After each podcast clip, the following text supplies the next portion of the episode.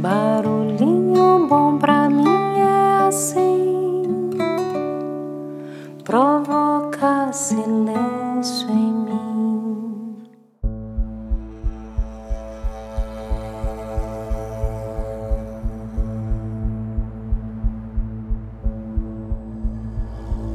Em outubro de 1911, duas equipes de aventureiros finalizavam os preparativos para duas expedições que tinham o mesmo objetivo: ser o primeiro grupo humano da história moderna a chegar ao Polo Sul.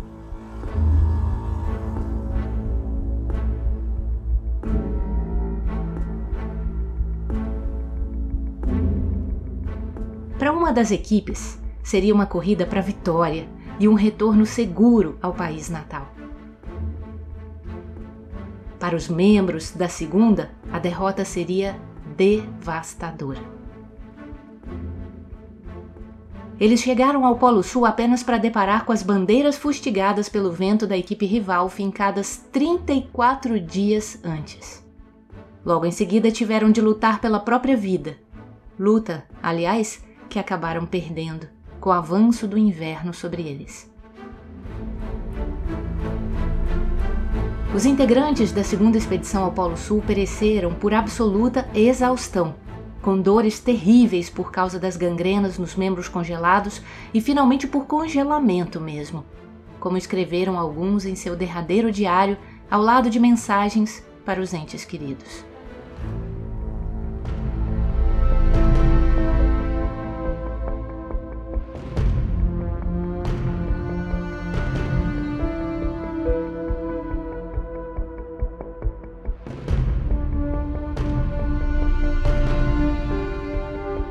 De um lado, o líder da expedição, Roald Amundsen, o vencedor.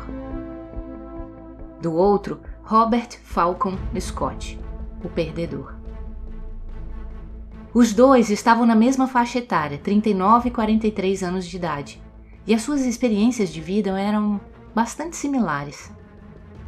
Amundsen tinha liderado a primeira travessia bem-sucedida da passagem noroeste e juntou-se à primeira expedição para passar o inverno na Antártida.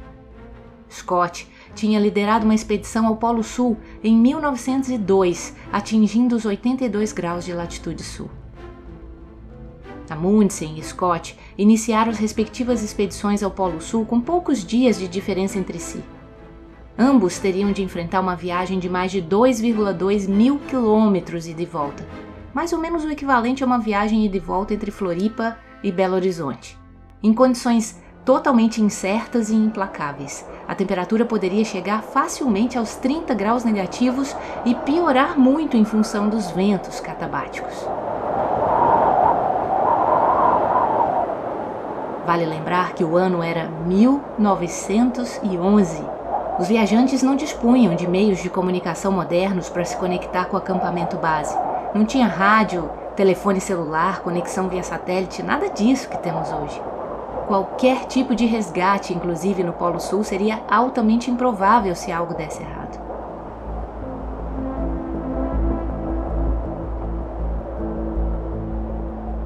Um líder levou sua equipe à vitória em segurança. O outro conduziu seus homens à derrota e à morte.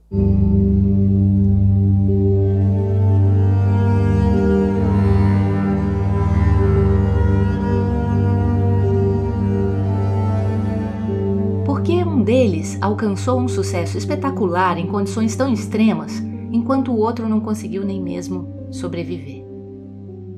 São perguntas enigmáticas e que geram profundas reflexões, não? Essa história, desde a primeira vez que eu ouvi, me marcou profundamente. Nela percebemos dois líderes em busca de uma realização extrema em um ambiente extremo. Mas por que os resultados foram tão discrepantes?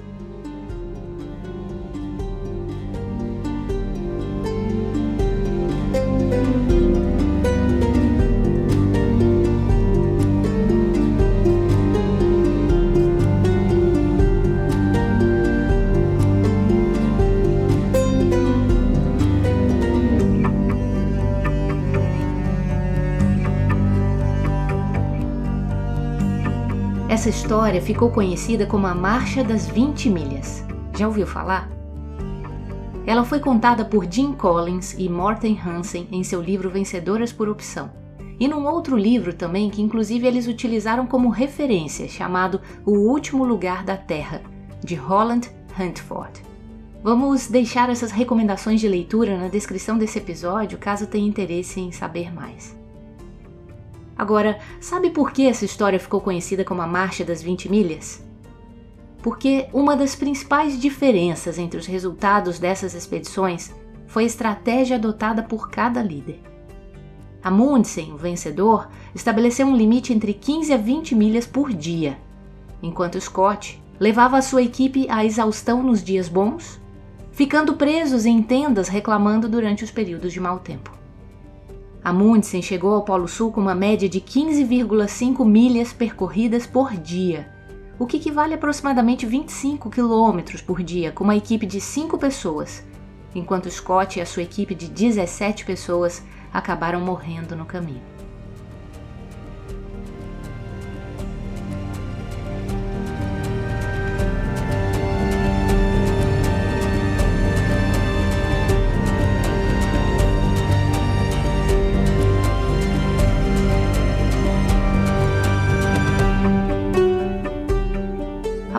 Dessa experiência, percebemos o quanto a constância é mais importante que a intensidade e a velocidade. Faz sentido? Mas não foi só isso.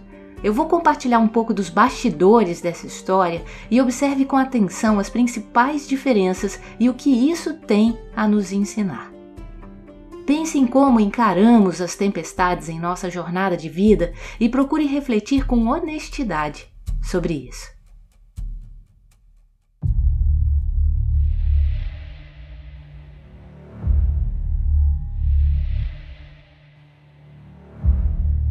Antes da expedição acontecer, Amundsen viveu uma série de experiências, como por exemplo percorrer 3 mil quilômetros de bicicleta da Noruega à Espanha para participar de uma viagem de veleiro de dois meses e conquistar um diploma de mestrado. Experimentou carne crua de golfinho para avaliar sua utilidade como fonte de energia caso naufragasse.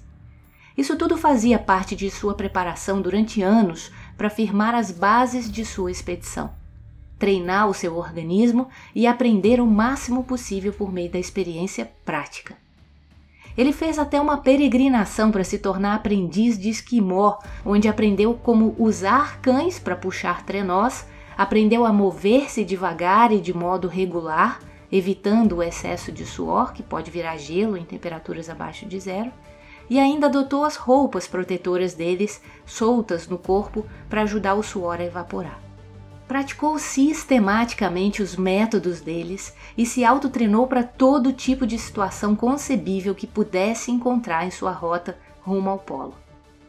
A filosofia de Amundsen era: não se espera até estar no meio de uma tempestade imprevista para descobrir que é preciso ter mais força e resistência.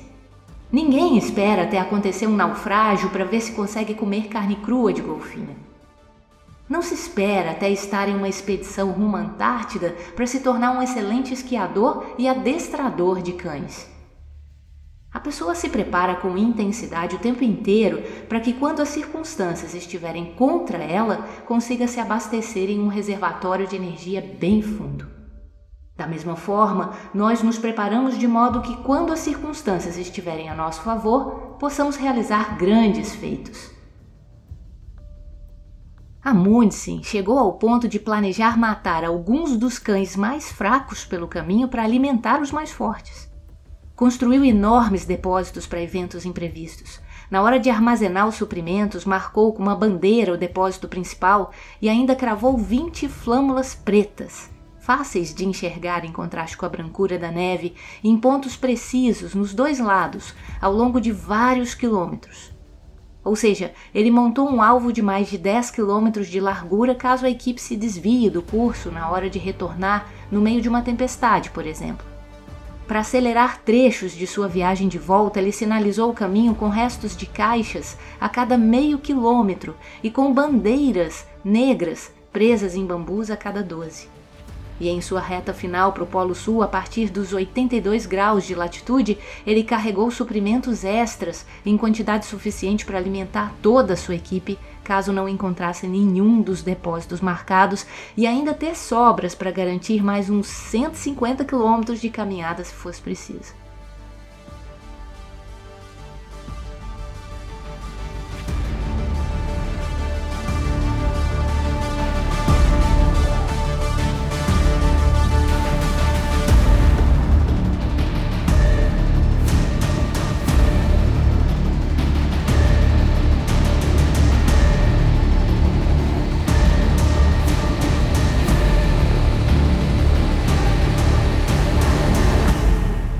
Robert Scott. Além de não fazer nada disso que o Amundsen fez previamente, ele simplesmente levou para a expedição uma equipe bem grande e apostou em pôneis e trenós motorizados para o seu transporte, que ainda nem haviam sido suficientemente testados nas condições extremas do Polo Sul. Os pôneis, ao contrário dos cães, suam no couro, portanto, eles acabaram presos em placas de gelo quando amarrados empacaram na neve e, como em geral não comem carne, logo ficaram debilitados. Os trenós quebraram nos primeiros dias e a equipe se arrastou na maior parte da jornada puxando-os no modo tração humana mesmo. Scott colocou uma única bandeira em seu depósito principal de suprimentos e não fixou outros marcos pelo caminho. E enquanto Amundsen armazenou 3 toneladas de suprimentos para cinco homens, Scott armazenou uma única tonelada para 17. Ele organizou tudo praticamente no limite do que tinha calculado. Com isso, perder um único depósito de suprimentos seria simplesmente um desastre. Um detalhe em especial assinala bem a diferença entre as duas abordagens. Scott levou apenas um termômetro para um importante aparelho de medição de altitude e explodiu em um ataque de cólera e afetação quando ele quebrou. Amundsen levou quatro desses termômetros buscando prevenir acidentes, pois ele não sabia exatamente o que haveria pela frente. Não conhecia o tipo de solo, nem a altitude das passagens nas montanhas, nem as possíveis barreiras que encontraria pela frente. No entanto, ele planejou toda a jornada visando reduzir de modo sistemático o papel das forças gigantescas e das circunstâncias fortuitas possíveis. Partiu do princípio de que eventos ruins poderiam se abater sobre a sua equipe a qualquer momento e se preparou ao máximo para isso, desenvolvendo planos de contingência para que seus companheiros pudessem avançar em segurança se algum infortúnio atingisse no caminho. Já Scott se viu despreparado e reclamou em seu diário sobre a sua má sorte, onde ele escreveu assim: Nossa sorte em relação ao tempo é ridícula. Isso é muito mais do que a nossa cota de azar. Quão imenso pode ser o poder do elemento sorte.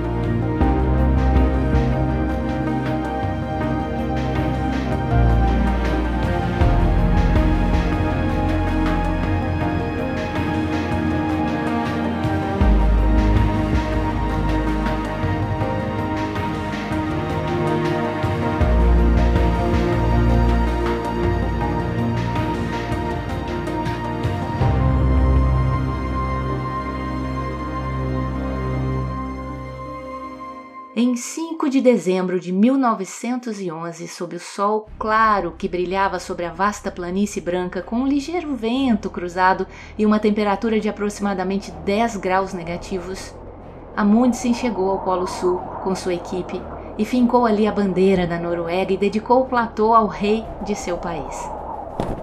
Em seguida, todos recomeçaram o trabalho. Ergueram uma tenda e nela amarraram uma carta ao rei norueguês na qual relatavam o sucesso da missão. Amundsen endereçou o envelope ao capitão Scott, presumindo que ele seria o próximo a chegar ao polo, como medida de segurança, caso a sua equipe sofresse alguma adversidade ou perecesse na viagem de volta. Ele não tinha ideia que Scott e a sua equipe estavam puxando seus trenós no braço, a mais de 50 quilômetros atrás deles Mais de um mês depois, às 18h30 do dia 17 de janeiro de 1912, Scott se viu diante da bandeira norueguesa fincada por Amundsen no Polo Sul e escreveu em seu diário: Tivemos um dia horrível. Acrescente-se a nossa decepção um vento de 4 para 5 com uma temperatura de 35 graus negativos. Meu Deus, este lugar é medonho e terrível demais para todo o trabalho que tivemos até alcançá-lo, sem sermos premiados com a honra de chegar primeiro. Naquele mesmo dia, Amundsen já havia percorrido quase 800 quilômetros na direção norte, quando atingiu seu depósito de suprimentos aos 82 graus de latitude, e faltavam apenas oito dias mais fáceis de caminhada até o final da viagem. Já Scott Deu meia volta e seguiu para o norte, percorrendo mais de mil quilômetros com a equipe puxando trenós a pé, justamente na mudança de estação. O tempo piorou, com ventos cada vez mais fortes e temperaturas cada vez mais baixas, enquanto os suprimentos minguavam e os homens lutavam em meio à neve.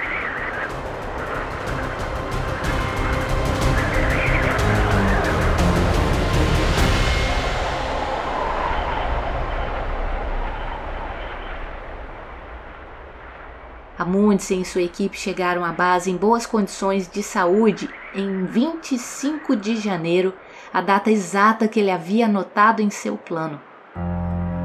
Já Scott, sem suprimentos, desistiu em meados de março, exausto e deprimido.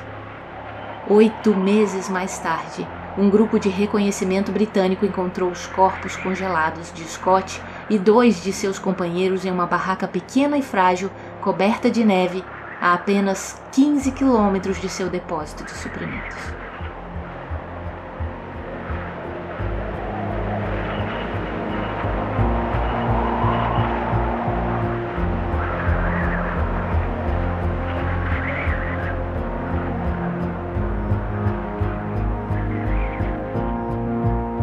E aí? Você é mais como o Amundsen ou o Scott? Jim Collins chegou à seguinte conclusão: Não acreditamos que o caos, a incerteza e a instabilidade sejam benéficos. Empresas, líderes, organizações e sociedade não florescem através do caos, mas podem fazê-lo no caos.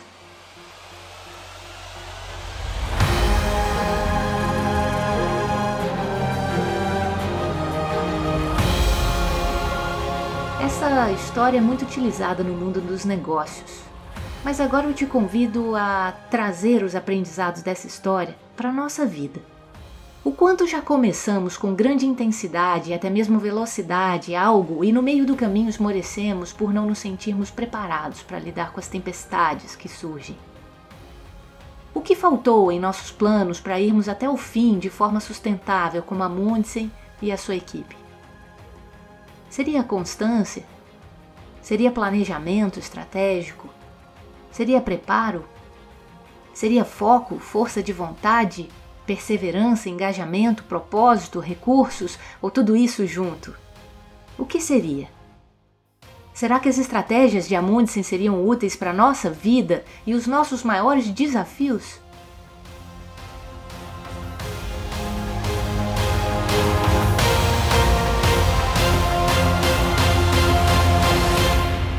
Eu sinceramente penso que sim. E vou compartilhar aqui alguns de meus insights e aprendizados sobre essa tão impactante história e veja se faz sentido aí para você também.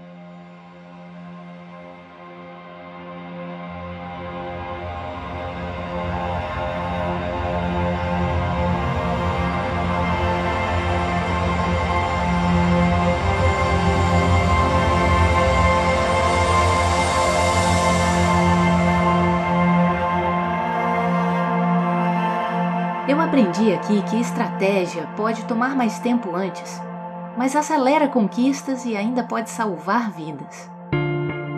Aprendi que é possível chegar mais longe andando um pouco todos os dias do que correndo.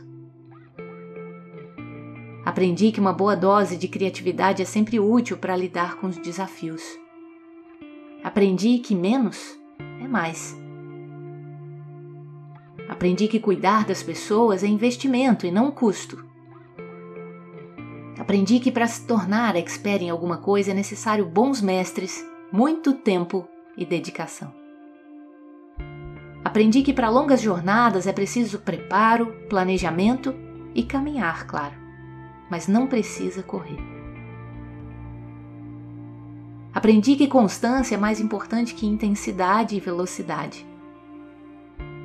Aprendi que flexibilidade não é fraqueza ou sintoma de insegurança, mas sim uma força estratégica.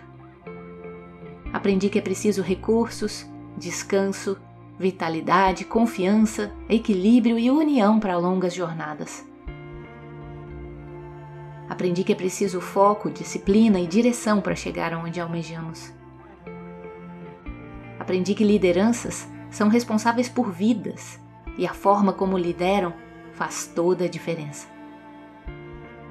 Aprendi que uma boa liderança é capaz de fazer pessoas superarem seus próprios limites sem ultrapassá-los. Aprendi que equilíbrio é essencial para superar qualquer desafio. Aprendi que um bom preparo é o melhor ingrediente para a sorte. Aprendi que controle não existe, mas autocontrole sim, e esse é capaz de fazer milagres.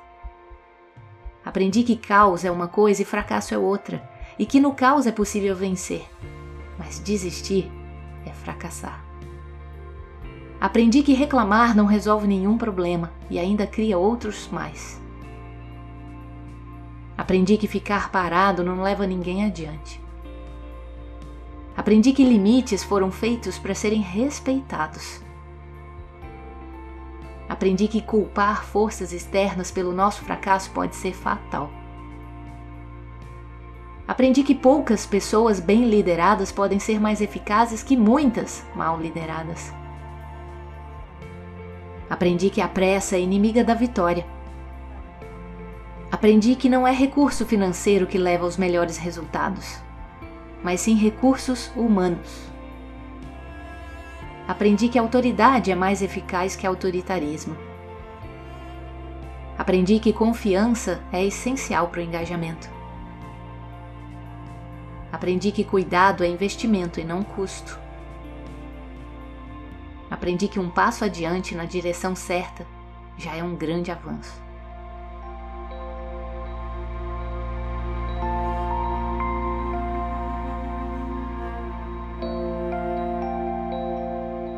Muito mais. Essa história proporciona infinitas reflexões, aprendizados e insights, concorda? O que ela lhe ensina? Se animar, compartilhe com a gente, vamos amar aprender com você também. Comente em nossas mídias sociais em arroba Oficial ou mande um e-mail pelo nosso site trendavida.com.br ou envie pelo WhatsApp 48 99984 1014 um áudio, uma mensagem. Vamos amar somar com você.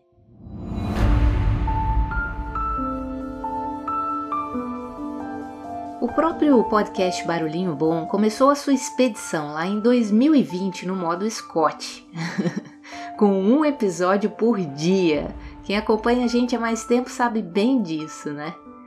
E claro que em pouco tempo isso se tornou insustentável e muito desafiador para conciliar com as demais expedições concomitantes ainda por cima. Então fomos diminuindo a marcha, mas sempre mantemos a constância tanto que nunca tiramos férias aqui no Barulhinho Bom, que já passou dos seus três anos de existência. Quando a gente vai viajar é uma loucura para produzir e programar todos os episódios antecipadamente. Mas eu sinto que fizemos um grande feito. Afinal, já vamos para o episódio de número 500, é o próximo, um verdadeiro marco em nossa história. Mas confesso que conciliar as três jornadas por tanto tempo tem sido muito desafiador até porque mudamos o formato também dos nossos episódios mais recentemente e isso tem demandado muito mais tempo para criação e edição. Portanto, aproveitando a sincronicidade dos aprendizados e com a devida congruência, comunicamos que vamos diminuir um pouco a marcha para curtirmos mais o caminho. Esperamos de todo coração que compreenda e continue firme conosco, pois não vamos parar, não estamos desistindo. Vamos seguir no estilo que a professora Lucelena Galvão sempre comenta em suas palestras. Sem pressa e sem pausa. E você? Será que tem expedições pedindo para recalcular a rota por aí? Diminuir a marcha? Ou manter a constância? É sempre bom aproveitarmos a oportunidade dessa reflexão para olhar para isso também, né?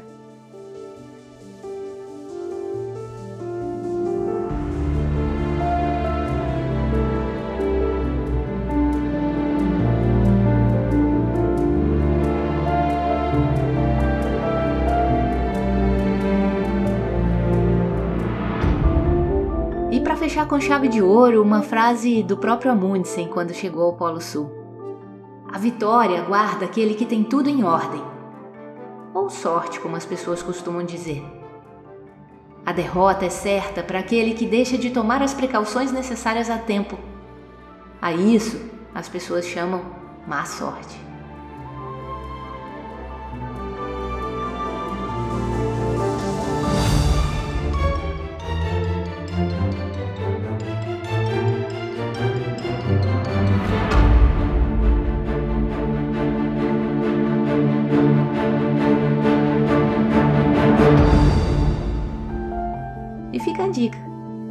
Sorte é quando o preparo encontra a oportunidade.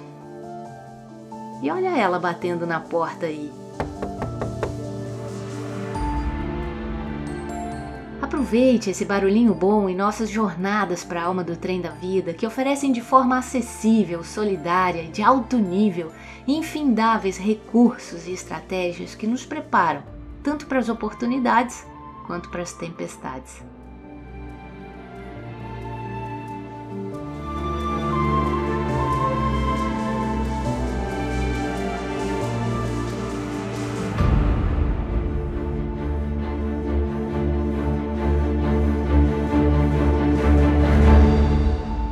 Se sentir que esse conteúdo pode contribuir para a vida de mais alguém, por favor, avalie, curta, comente, compartilhe sem moderação. Ficaremos super felizes e gratas por somar com a gente nessa missão de levar um quentinho a mais e mais corações. Aqui é a Lidinha. Desejo boa sorte em sua expedição e deixa a gente com esse barulhinho bom e o convite para trilharmos devagar e sempre bons caminhos ao lado de pessoas que nos elevam e inspiram.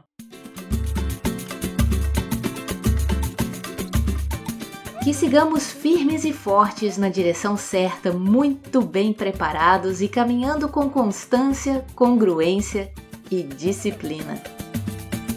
Você pode achar que tá devagar, mas na calma a gente vai chegar lá.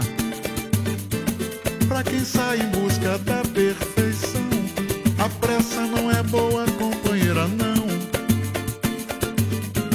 Cada um tem o seu jeito, nem todos têm a mesma condição. Nem sempre já nasce feito, às vezes precisa de um empurrão. Você pode achar calma a gente vai chegar lá.